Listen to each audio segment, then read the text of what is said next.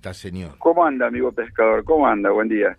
Bueno, pescador de que, eh, o sea, pescador de ilusiones. Buen día, José Carlos, para vos y todos los, los compañeros de trabajo. El, el, negro Castillo. Digo, acá nos estamos viendo los posibles este, ¿Qué? pescadores que vamos a estar en ¿Qué? podio y otros, ¿Perdón? otros van a estar van a estar seguramente a través de una prestigiosa institución, dando, presentando algún presente ahí, o acomodando algún cable, como se puede hacer alguna vez, licenciado Dazo. Ujú. Bueno, hola.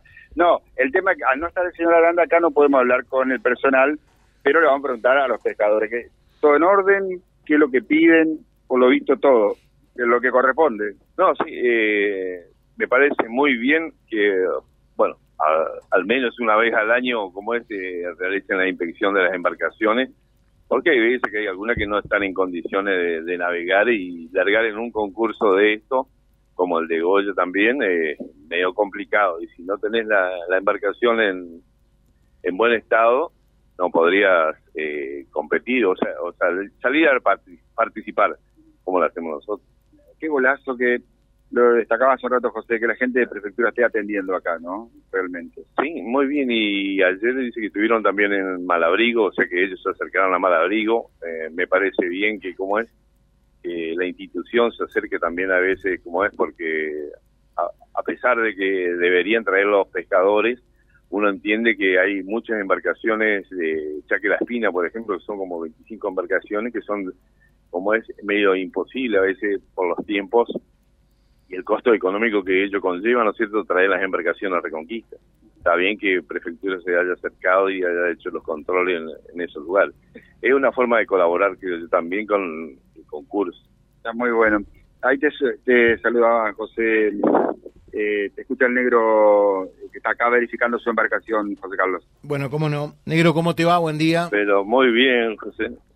Bueno, igualmente. dale algunas lecciones a ver si quien te está entrevistando allí aprende algo, aunque se dice por allí también, loro viejo no aprende a hablar, ¿no?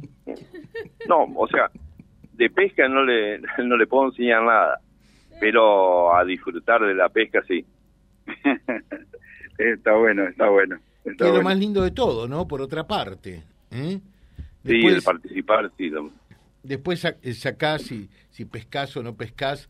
Bueno, eh, en definitiva, eh, eso son circunstancias a veces. ¿Hace muchos años que participás ya, negro? Y nosotros creo que ya va a ser como más de 15 años.